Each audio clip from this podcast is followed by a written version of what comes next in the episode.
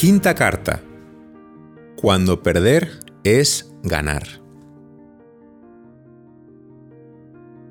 Querido Esteban, muchos jóvenes, en medio de esa lucha por encontrar la voluntad de Dios en sus vidas, se topan con un muro difícil de saltar, una aparente contradicción que los detiene.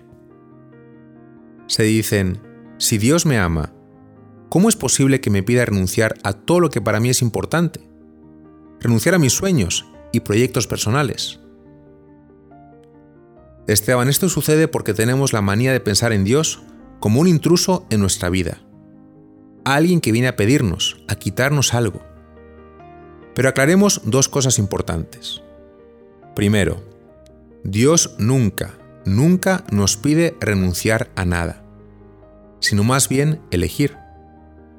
Y segundo, cuando se trata del Señor, paradójicamente, Solamente salimos ganando cuando perdemos. No por nada Jesús dijo, el que pierda la vida por mí, la encontrará. Es importante tener esto claro, porque lo contrario estamos por un lado planteando la posibilidad de entregar la vida al Señor, y por otro, de forma más o menos consciente, estipulando las cláusulas del contrato. El Papa Benedicto, una vez más, predicando a un grupo de jóvenes sacerdotes, dijo algo interesante sobre esto. El sacerdocio exige siempre que renunciemos a nuestra propia voluntad, a la idea de una simple autorrealización, a lo que podríamos hacer o querríamos tener, y nos entreguemos a otra voluntad para dejarnos guiar por ella, llevar incluso a donde no queremos. Si no existe si no está presente esa voluntad básica de entrega a otra voluntad, de identificarse con ella, de dejarse guiar a donde no habíamos calculado, no se está caminando por la auténtica senda sacerdotal, y la ruta emprendida solo podrá conducirnos a la perdición. El sacerdocio se apoya en el valor de aceptar la voluntad de otro. Fin de la cita. Esteban, insisto en lo que te decía antes. Dios no quiere que nos fijemos en aquello a lo que estamos renunciando, sino en aquello que estamos eligiendo. ¿Crees que tu padre vive cada día pensando en los dos millones de mujeres a las que ha renunciado o más bien vive pensando en aquella que ha elegido? Además, ¿crees que el Señor te invitaría a un camino de vida que no fuera el que te va a hacer más feliz? ¿No crees que tiene el poder de llenar tu corazón mucho más de lo que podrían hacerlo todas esas cosas a las que estás renunciando?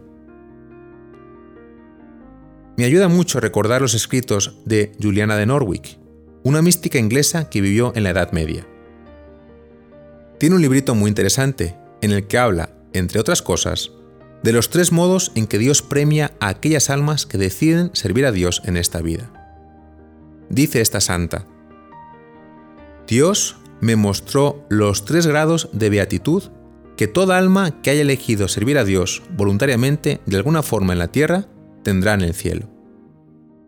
El primero es el honor y agradecimiento de Dios nuestro Señor que recibirá cuando sea liberada del dolor. El agradecimiento es tan elevado y tan honroso que le puede parecer suficiente, como si no hubiera nada más, pues me pareció que todo el dolor y el esfuerzo que los hombres vivos pueden soportar no podría merecer el agradecimiento glorioso que obtendrá un solo hombre que haya servido voluntariamente a Dios. En cuanto al segundo grado, continúa la santa, consiste en que todos los bienaventurados del cielo verán la gloria del agradecimiento. Dios hace conocer a todos los que están en el cielo los servicios de esa alma, y entonces me fue revelado este ejemplo. Si un rey muestra agradecimiento a sus súbditos, esto es un gran honor para ellos.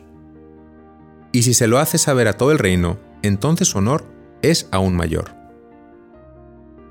El tercer grado consiste en que la primera alegría con la que el alma es recibida durará para siempre. Y vi que esto se revelaba íntima y dulcemente, que la edad de cada hombre será conocida en el cielo, y será recompensado por su servicio voluntario y por el tiempo que haya servido. Y aquellos que voluntaria y libremente ofrecieron su juventud a Dios, serán especialmente recompensados más allá de toda medida y se les agradecerá de manera maravillosa. Fin de la cita.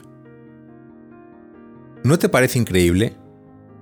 Uno se imagina a Dios como uno de esos grandes reyes de la Edad Media, tipo Fernando X el Sabio, rey de Castilla, reconociendo públicamente ante la corte, los caballeros y ante todo el pueblo congregado frente a la catedral, los servicios prestados a la corona por aquel joven caballero. Y pensar que la alegría y el honor de ese instante durarán para toda la eternidad. Alguien que entendió esta verdad y la vivió radicalmente fue San Pablo. Su nombre original era Saulo.